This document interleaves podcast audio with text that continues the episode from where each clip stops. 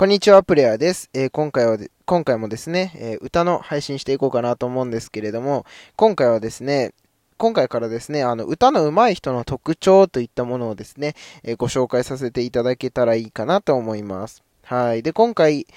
え、第1回目としてですね、上げさせていただこうかなと思っているのはですね、え、ロングトーンでございます。皆さん、ロングトーンってご存知ですかね？あの、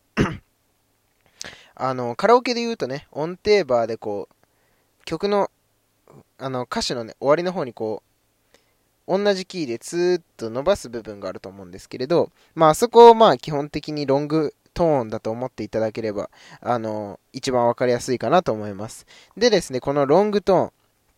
ーン、あの、ただ伸ばすだけだとね、やっぱりね、あの、綺麗には聞こえません。綺麗には聞こえませんっていうか、あの、上手い人には感じられません。うん。なので、このロングトーンをね、あの、しっかりと練習していくことによってですね、あの、歌うまさんへの一歩に近づいていくかなと思いますので、えー、今回のこの配信を聞いてですね、あの、ロングトーンちょっとチャレンジしてみようかなって思ってくださった方はですね、あの、フォローだったりコメントしていただけると嬉しいですというところでですね、えー、やっていこうかなと思います。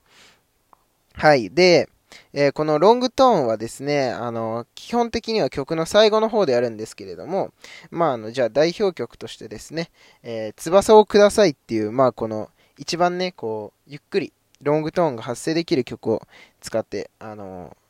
話していこうかなと思うんですけれど、えー、ロングトーンはですね、えこの大空に、翼を広げ、で、このね、にーとか、ゲーっていうところなんですけれど、ここね、こ、この大空にっていう風に、こう、今までのキーと同じキーでね、通常のキーでこう、ピーって伸ばすだけじゃなくて、例えば、そうですね、えー、よく学校とかでね、習わなかったかな。えっと、クレッシェンド、デクレッシェンドを使って、まあ、やってみると。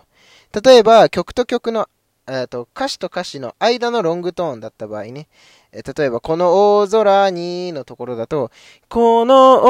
大空に、この大空に、翼を広げ、飛んで行きたいよ。今、最後ちょっとビブラート出ちゃいましたけど、飛んで行きたいよっていう風にね、こう、ちょっとずつね、こう、なんて言うんですかね。うんと、クレッシェンド、デクレッシェンドをしていくことによって、あの、曲のね、こう、なんて言うんですか、メリハリがつくというか、うん。あのやっぱり、歌詞と歌詞の間のロングトーンと、えー、歌詞、えっ、ー、と、フレーズね、その、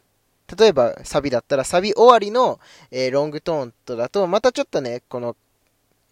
なんていうんですかね、ロングトーン、同じロングトーンでも感じ方が変わってくると思うんですよね。うん。で、やっぱりその歌が上手い人って、そういう細かいところで、その聴いてる人を飽きさせないような工夫っていうものが、えっ、ー、と、たくさんされているので、うん、このロングトーン一つとってもね、あの、すごくあの、変わってくると思います。うん。なので、えー、ロングトーンをね、ちょっとこう、デクレッシェンドとか、クレッシェンド意識してやってみるとか、あとはまあ、前回ね、あの、まあ、ちょっとやり方ね、やり方がね、ちょっとうまく、あの、お伝えできたかわからなかったですけど、ビブラートね、このビブラートも練習してみると、こう、ロングトーンとね、掛け合わせて、え